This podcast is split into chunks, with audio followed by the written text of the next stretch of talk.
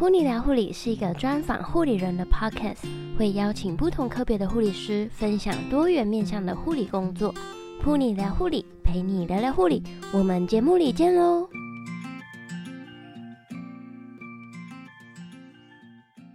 ！Hello，欢迎收听噗妮聊护理第七十九集节目，我是噗妮。这一集节目呢，特别邀请到在托婴中心担任护理人员的 Dana。来分享工作经验。雷娜除了有护理师的身份以外，五专毕业后呢，去读了跨领域的应用外语系。这对于她的人生有什么样的改变呢？雷娜学姐都会一一在节目中和我们做分享。对于托婴中心护理工作或者想要尝试跨领域的听众，绝对不要错过本集节目喽！你喜欢噗妮聊护理这个节目吗？在这边，普尼想要邀请你帮我留下五颗星以及评论，并且分享给你身边也是医护人员、护理科系的朋友们一起来收听。这也是普尼能够继续做节目的动力之一哦。也欢迎追踪我的 Instagram。那就让我们一起来收听本集的节目吧。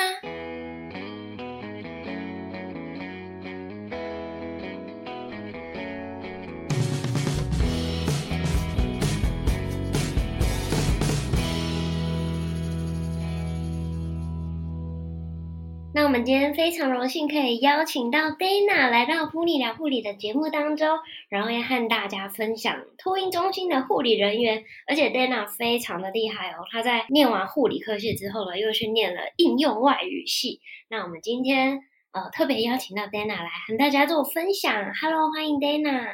Hello，噗妮你好，还有噗妮聊护理的各位伙伴，大家好，我是 Dana。嗯，很高兴能有机会来到这边分享我的一些职涯发展，那很希望能够带给观众一些帮助。我本身呢是蛮多年前，我就是先念了护理专科学校。那当时虽然我是懵懵懂懂念了护理，但其实呢，呃，回顾五年的养成教育，我是很认同护理工作的价值。在毕业之后呢，我先到内科病房工作了一阵子。后来发现工作本身很繁重，然后轮班跟熬夜的情况又让身体很不适很不适应。然后当时工作的医院离家很远，我其实很想家，于是我就决定辞职回家，那重新找医院的工作。当时薪水也不会很高，一个月才两万多块。嗯，搬回家之后呢，我就找了第二份的护理工作。那相对就单纯很多，作息很正常，最晚大概十点就可以下班。那在这段时间呢，我就开始思考我的进修计划，还有未来的一个方向。嗯嗯嗯。那你在毕业之后，先到内科病房工作嘛？对。那因为你有提到你又就是又再去进修，对，让你重回校园念书，你当时的想法是什么？怎么会想要？诶，就是工作一阵子，然后又想要回去再念书了。嗯，好啊，呃，因为当时很年轻嘛，才二十出头，然后，呃，嗯，我自己觉得人其实一辈子很长，那我们的职涯呢可能会长达三十年以上。那我觉得培养第二专长是很重要的。嗯，然后当时呢，我很希望让自己多一份技能，然后未来能够多一份选择。嗯嗯。对，所以你就又重新回去念书，而且我知道你念的是应用外语系耶。嗯，对啊，超厉害的，是还好啦，英文吗？对，那个时候就是应用外语的主修就是英文。嗯，就是因为想跨领域，所以就读了应用外语。嗯，对，因为其实呃，我们都知道。就是一直以来念书以来，就是大家都觉得英文其实是呃会英文是一个很不错的技能嘛。那英文确实，我觉得它在这个世界上呢，它一直以来都是一个很有用的工具。偏偏可能在台湾很少人能够学得好，就很希望能够把这个语言把它练好，以后我相信就是会很好用。去念应用外语的契机呢，也跟家里面有一点关系。那因为哦我们家很多亲戚就是常年都已经移民在。美加地区了，然后我在念书的时候呢，哦、呃，那个时候也是有一些机缘，在教会有学过英文，跟一些外国传教士有相处过。当时是还蛮喜欢西方的文化。然后后来我姐姐，因为我姐姐她本身那个时候已经在教儿童美语了，我觉得上课很有趣。然后那个时候她的时薪也算蛮高的。所以我就呃那个时候我就想说，哎，专科毕业，然后想要把自己的大学学历补起来，我就选择了就是试试看能能不能够跨到应用外语的这个领域去。那时候想法就是说，哎，如果把英文练好了，未来呢，如果能够去国外当护士，也是一条不错的选择。嗯嗯嗯嗯嗯。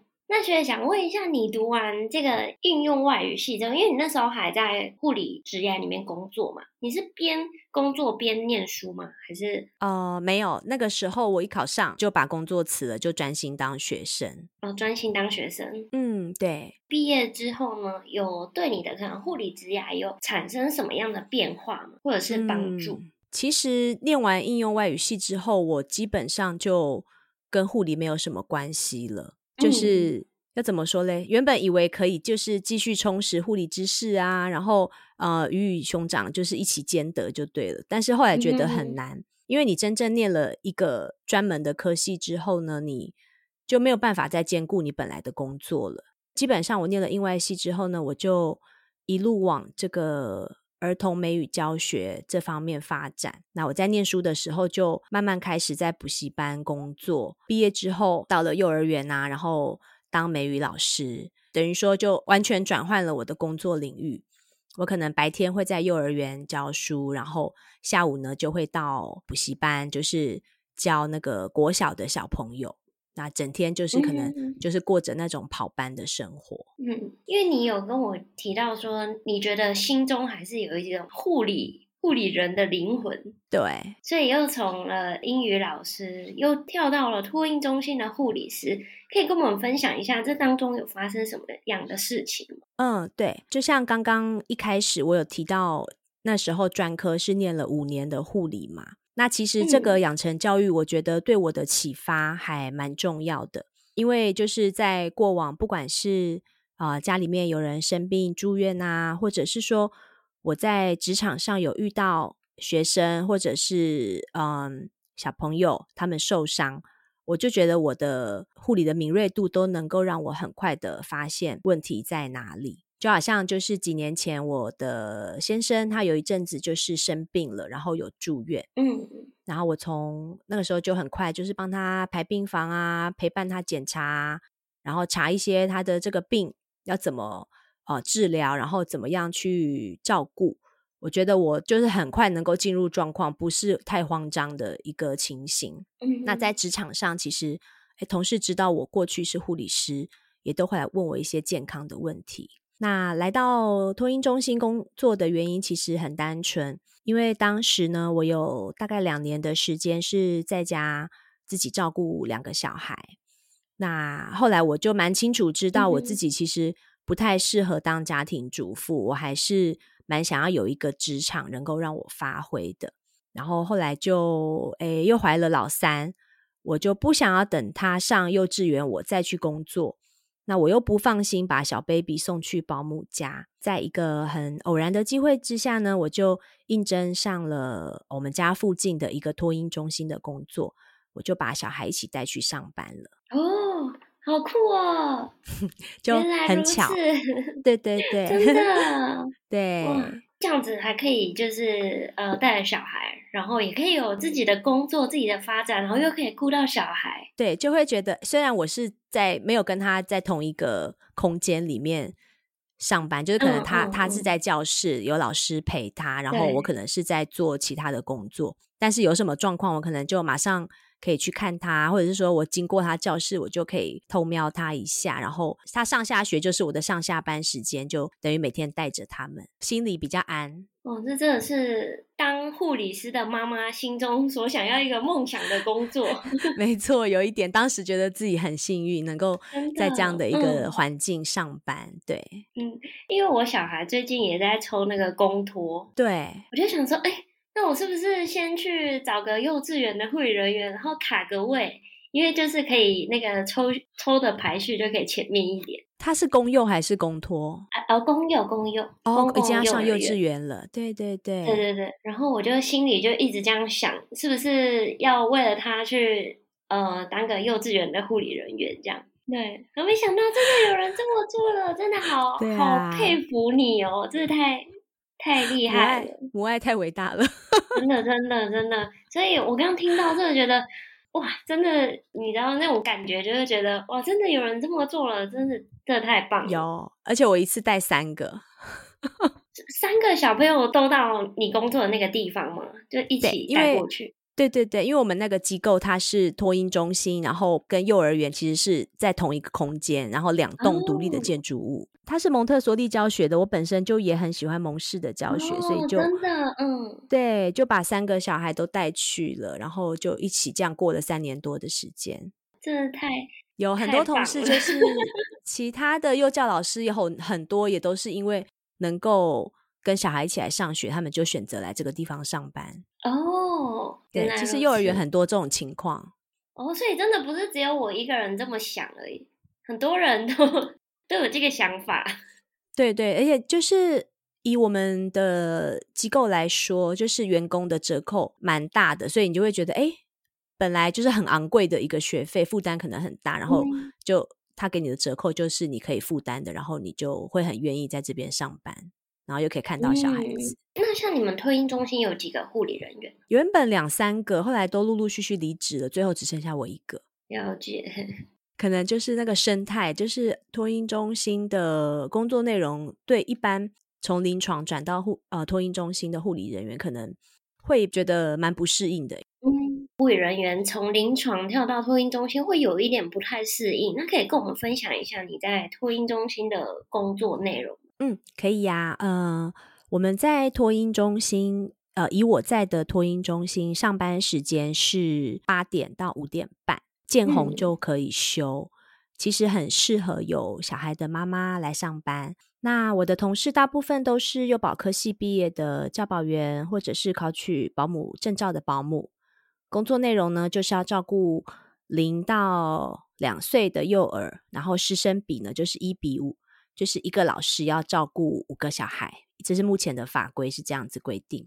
那基本上呢，你这五个孩子呢，他们的吃喝拉撒呢都要照顾到，然后要跟家长联络，然后跟同事呢每天要合作拟定教学计划，然后每个月要写观察记录，配合托婴中心的活动等等。那一般护理师呢会被安排照顾一岁以下的婴儿，他们会比较需要仔细呵护小 baby。就是状况可能会比较多，那会比较希望有一些专业背景的护理人员在 care 他们。哦，所以你在里面也是担任呃类似教保员老师的角色。我的状况比较特殊，我一开始其实面试的时候是护理师，然后嗯、呃，后来我有就是代班一阵子，那时候很巧就是来参观的。家长就是好几个都是讲讲英文的，那老板就觉得哎、嗯，好像我好像比较适合出去做接待，所以就又把我调出去当那个行政人员。哦，对，那等于说我后来因为呃，因为我去的那个托婴中心，那时候去的时候，他其实也才刚成立没有多久，所以我就是等于很多事情像行政啊，然后护理啊、感染的一些东西，那时候老板就是都。几乎都是交给我做，所以我在班上照顾小朋友的时间很短。我几乎都是在一楼的行政区做一些行政工作。那当然就是呃，小朋友像是有出红疹啊，或者是说一些发烧等等，他们觉得不太对劲的情况，全部都会带来给我看。那我们看过之后，如果觉得需要呃就医，或者是需要跟家长回报的话，就是我们会讨论之后，然后看是由我还是由。代班的老师打电话给家长说明。哇，那学你也算是一人多用哎，就是超超多用，从行政到护理到带小朋友，几乎后来就太累了，几乎都轮过了，太强了，都轮过，可以开托婴中心了。对，这样子你有领领到三份薪水吗？就是听起来做了那么多事情，你觉得我应该领多少薪水？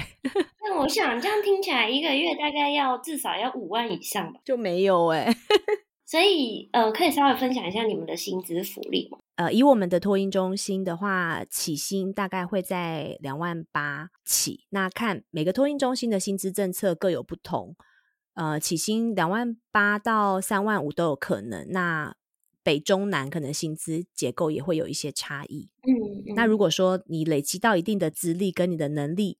能够当一个托婴中心的主任的话，呃，薪资大概都是四万五万左右这个 range。那要怎么样当到主任？哦，主任的话，其实护理师他本身是就可以担任托育人员了。那你要担任托育人员的这个年资呢，必须要三年以上，然后去上一个托育人员的主管班，然后就可以具备这样的资格。哦，托育人员主管班，诶这还是我第一次听到有这种，就是果然是不同领域的一个部分。对，因为像政府现在是推，就是零到六岁大家政府一起养嘛，嗯嗯、所以就是广推像呃公共托育托婴中心，然后公立幼儿园呐、啊，准公共化幼儿园呐、啊。嗯嗯、对，那像托婴中心这个部分，其实呃像公立的来讲，它其实也会需要设立一个主任，所以就需要具备这样资格的人出来担任。那我觉得护理人员其实蛮适合的，因为呃，小 baby 他们其实有时候状况真的，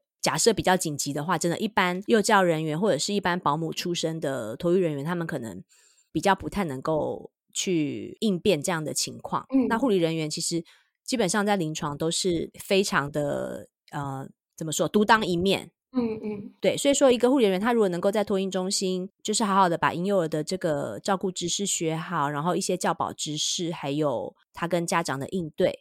等等都能够把它备齐的话，其实我觉得当主任是一个蛮好的选择。嗯哼哼哼哼。那学，你有就是想往主任这一条这条路路发展吗？嗯，对，曾经想过，不过因为就是嗯，会面对蛮多问题的，就是说也会有，当然就是每个工作都有它要需要被克服的点啦。嗯、那我觉得托婴中心它的。一些困难点对我来讲，可能就是比较繁琐，就是你可能呃，对公部门是要对社会局，常常就是会有一些稽查的状况会发生，然后一些纸本的作业要把它背得很齐，然后再来就是家长啊跟小朋友的状况，如果比较多的话，如果说你手下的老师他们的能力没有办法去回答的话，或者说他们讲话不太得体的话，那你可能就是要站出来去帮他们一一的做回答，然后。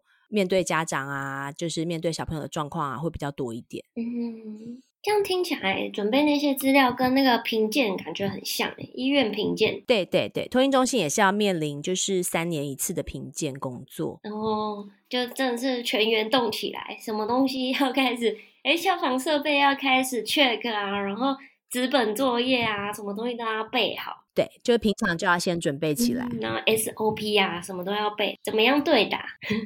对对对，其实还好，我们已经评鉴过一次了，就是还不错。了解，所以刚刚觉得你提到的，就是你觉得就是在托婴中心工作很有挑战的部分嘛？对。那你后来是怎么样克服呢？因为我知道我之前有访问过一个，他是在公立幼儿园当护理人员，然后他也有提到，对我有听到，嗯、他也有提到就是、嗯、呃，跟家长以及。呃，老师之间可能跟家长比较多的那种应对进退，需要再多学习。对，如果说以家长的这个部分，我自己的观察就是，其实现在，嗯，每一个孩子其实都是家长的掌心上的宝贝，然后其实他们就是他们，因为他们很疼他们的孩子，嗯嗯，他们才想要把他们送到。以我们托婴中心来讲，他其实在呃我们那个地段算是非常好的一个学校。嗯那他们愿意花这么大的一笔费用把小孩子送去托婴中心，当然就是希望说能够得到最好的照顾嘛。嗯嗯嗯。如果说今天小孩子不小心，就难免就是这么小的孩子，比如说学步期啊，他总是会碰伤啊，或者是说在团体之间，一岁多的孩子，他们有时候在争夺玩具的时候，可能会有一些。有的人会咬嘛，有的人有的小朋友就是会比较出现，就是他因为他要抢，他就会去咬对方，嗯嗯，所以很常发生就是摔倒，然后一些意外伤害跟咬伤，嗯嗯等等的部分。那这个时候，如果说你平常跟家长的信任关系没有建立的很好的话，家长可能对这个对你或者是对这个机构的信任度就会减低。那如果一而再再三发生的话，他们可能就会蛮生气的，然后。会来就是一直跟你们投诉，甚至有可能就是会就是往媒体去去那个投诉之类的。嗯哼哼哼。那你有曾经遇过这样子的状况吗？嗯，有，我我遇过的都是我刚刚讲的都是我遇过的情况，嗯、就是有一个小孩，他女儿被同一个男生好像咬了三次吧。那第一次就算了，第二次家长就有点生气，到第三次他就真的就是。他真的就是崩溃了，然后就非常生气的就跑过来，就是跟我们类似，就是他来这边骂我们就对了。那我们就是只能一直跟他说对不起啊，我们现在怎么改进啊，帮他们分开啊。然后这个就是一岁多的孩子，他们有时候在抢东西，就是真的会难以避免，因为这个咬就是一瞬间的事，老师再怎么去防范都有一点难，这样。家长听了当然也是不太能够接受，嗯、他们就是希望我们能够给他们一个保证，就是说我的孩子来这边是安全的，嗯，嗯就不要再发生就被人家咬，因为被人家咬他们会觉得自己的孩子被欺负了，对，或者是受伤了之类的，对，就就会很生气。我自己的小孩在托婴中心也被咬了三四次有，哇，托婴中心那么多人，这样会这样咬咬别人这样。就是会有一两个人会特别会去咬别人，哦、我也不知道为什么。他们可能是不是还在磨牙还是什么？就是觉得哎、欸，就是用咬的这样。对，他觉得用咬的最快，就是因为他们话也不会讲嘛，所以在抢的过程当中，可能就是一口先咬下去再说。那那这样子咬人的那个的父母，他们有什么表态吗？咬人的父母，他们就会很满怀歉意啊，然后可能就是那种累犯的话，可能家长会很不好意思，然后甚至会买一些什么水果啊，或者是一些礼盒来跟对方对不起。嗯、我们曾经遇过这样的情况。不过，那如果真的被咬三次，可是你小孩被 咬了三次，你你不会觉得很很纳闷嘛？就是我其实其实我我就能够蛮能体会这样的心情，就是会觉得很不舍，然后也会蛮生气的。对，就说怎么我的小孩被咬成这样？对啊，一一次有可能是不小心的，可是如果到三次，我想那个家长应该，因为如果我以我自己也有小孩，如果我小孩到那个。班上，然后可能被咬了第三次，可能就会觉得，哎，到底是发生了什么事？对对对，就是也其实蛮无解的啦。但是就是会，主管会蛮希望，就是说遇到这样的情况，老师能够把小朋友带在身边，就是不要让会咬人的小朋友，就是再去对其他的人做出这样的行为。那听起来的确还蛮需要高 EQ 来处理这一些问题。因为其实我们也了解家属的心情，对。可是站在那个工作者的立场，当然两边都要，就算是要一种平衡的吧。对对对，当然就是如果说真的发生一个孩子，他可能在这段期间就是一直发生咬人的情况的话，可能我们就会呃先请家长来评估一下，是不是最近家里面环境有比较发生什么不同啊？然后他的主要照顾者。有没有多给他一些安全感？嗯，那我们在这在在来到学校的话，老师也会多陪他，然后给他一些安抚物。嗯，那如果真的不行的话，可能我们是没有做过这样，但是我们心里面会觉得说，是不是就请这个孩子就是先休息，免得他就是一直的发生这样去咬其他孩子的行为。了解。刚刚觉得你分享到很多，就是在托婴中心的工作内容，然后也有提到挑战的部分。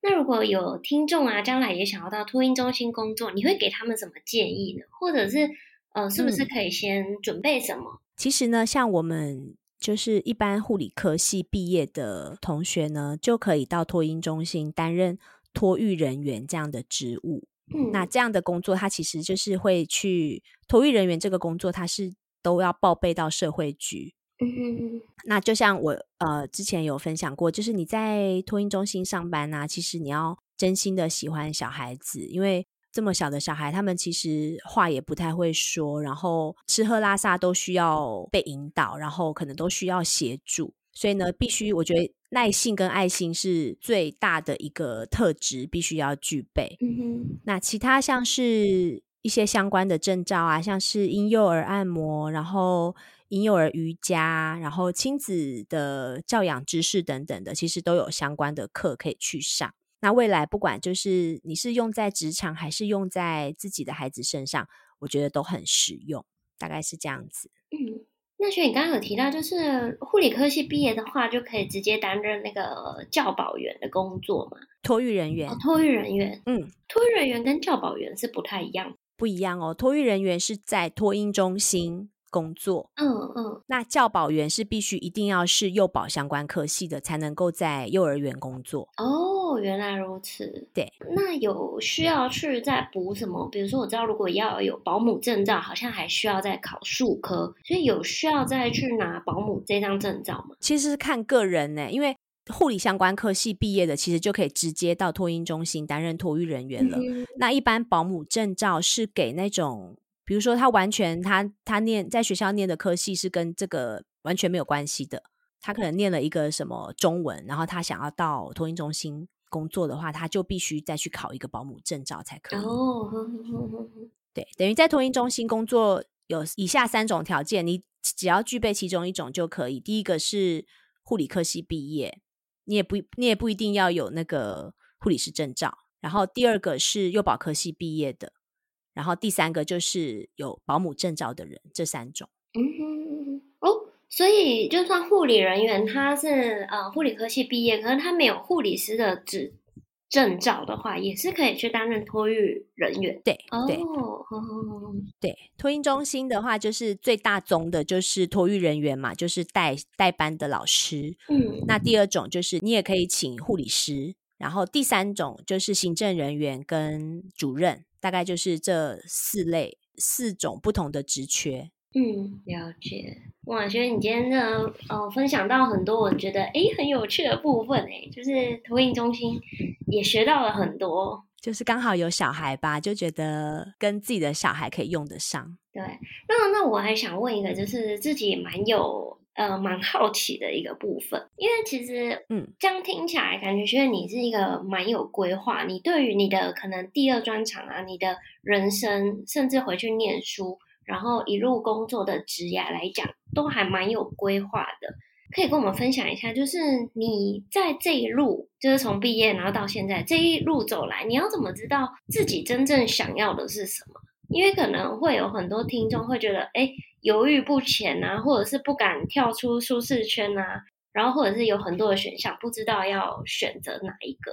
你是要怎么样判断？诶，觉得自己真的想要走这一条路，是怎么做决定的呢？其实我觉得，呃，人生就是当你遇到一个机会的时候，你有没有这样的勇气去把握它？那以我自己来说，其实我也蛮疑惑，说为什么我没有勇气。或者是说我没有做出一直在临床工作的这样的选择啊，甚至我一直觉得说自己好像是一个护理的逃兵，会觉得好像对不起我自己过去这五年的努力，还有我曾经想要成为一个能够帮助别人的护理师这样的一个愿景。嗯，那后来当了美语老师之后呢，当然就是像之前提的是家里面有一些因素嘛，会。让我觉得把英文学好是很重要的。嗯，那后来又走上了这个美语教学，在这十几年的过程当中，其实也是很快乐的，因为在这个当中，你是一直都是跟很天真、然后很可爱的孩子们在一起。你在教他们的过程当中呢，其实你会看到他们的进步，你会觉得是很快乐的。嗯。后来又回到护理，可能会觉得好像这个工作的专业性跟意义性。好像又蛮强的，嗯，那因为我我已经没有办法再回到临床了，我就只能去呃选一些，比如说像是呃幼稚园的护理师嘛，因为跟过去过去就是一直在教美语的这个经历有所相关，之前也有一直在找职护的工作，嗯哼，那一直到现在比较偏向做健康促进这样，人生计划赶永远赶不上变化，人生很长。你想要去做什么？你真的就是不要一直裹足不前，你至少要去尝试，然后慢慢的开始自己的斜杠。我觉得至少不要让自己到就是年纪很大的时候才在后悔说啊，其实我当初其实应该要去做什么，然后我没有。嗯。然后你一直待在你本来的领域，会觉得很走不开，然后很怨叹。我觉得这样就对不起自己，就是很宝贵的生命，这样。嗯嗯那如果像有些人，他们是比如说现在在工护理工作中，然后觉得诶自己就是很想跳出去，可是又很不敢。比如说他已经在工作，已经就是算一个中生代好了，就是觉得自己很想要跳出舒适圈，可是又觉得很害怕。这时候学你会给他们什么建议呢？评估一下，就是你害怕的点是什么？你是害怕失败吗？然后还是说你是害怕少了薪水的来源吗？因为这个这个情况是非常多种的。嗯嗯。那我觉得每个人状况也都不一样，所以这个问题很难回答。如果说你真的工作了五年六年，你发现真的不爱这样的环境跟工作，那就要去思考说，你是不是要再去念书，或者是说你是，比如说你在 A 领域这个环境你是不开心的，那同样都是护理，有这么多的不同的专业，你是不是可以就是慢慢跳到护理的其他领域去？嗯嗯。对，让你自己就是也可以一方面再多学一点什么，二方面。又不会说从零开始那种感觉，我是觉得人生应该是都不会白费啦。就像我自己，虽然说，哎，从护理跳到外语，可是呢，其实我是还是一直在踏在这个护理的这个基础上面前进。嗯、护理英文，护理英文好像一直一直对我的职涯上面都是互补的关系。对，我如果说没有护理师这个工作，我可能可能在职场上大家有就把我单纯看这个看成一个美语老师。又因为有美语的这个专长呢，我在护理工作上面又可以再遇到一些需要讲英文的部分，我好像又可以派上一些用场。那我会觉得说，就是每个人朝自己的兴趣去发展，你总是背包里面要多带几种工具，你遇到状况的时候，你才不会就是拿不出东西来这样。觉得你这段分享的超好的，真的好，谢谢。我也很认同你刚刚所说的，就是你每一段的经验，每一个过去，一定都是都不会白费的。对对对对，我觉得就像呃，我的好朋友，他就是一路都是念护理嘛，他现在已经他从专科念到大学，再念到硕士，他都一直走护理。嗯。其实我也很羡慕他，因为他不管找任何护理工作，他都绝对能够录取得上，因为他的资历太漂亮了。对，那他的呃薪资也就是就是都不差这样子，他也不会觉得自己诶怎么一辈子只做护理，就是每个人的路都不一样。那我觉得我也不要去羡慕他，他也不要来羡慕我，我们就是就是每个人人生的路真的都不一样了。对啊，自己每个呃路啊跟选择都不一样。好哦，谢谢学院你今天来分享，真的太感谢你了。不客气，不会不会，而且和你聊得好开心。谢谢你愿意来分享，谢谢。好好，不会哈，拜拜拜拜。非常谢谢你百忙之中抽空来收听 Puni 聊护理广播节目。若是今天的节目有帮助到你，希望你能帮我在 iTunes Store 上面给星星评分。订阅我们，并且分享给身边的朋友，让我们的节目能够持续下去。再次献上最深的感谢陪你聊护理，陪你聊聊护理，我们下次见喽。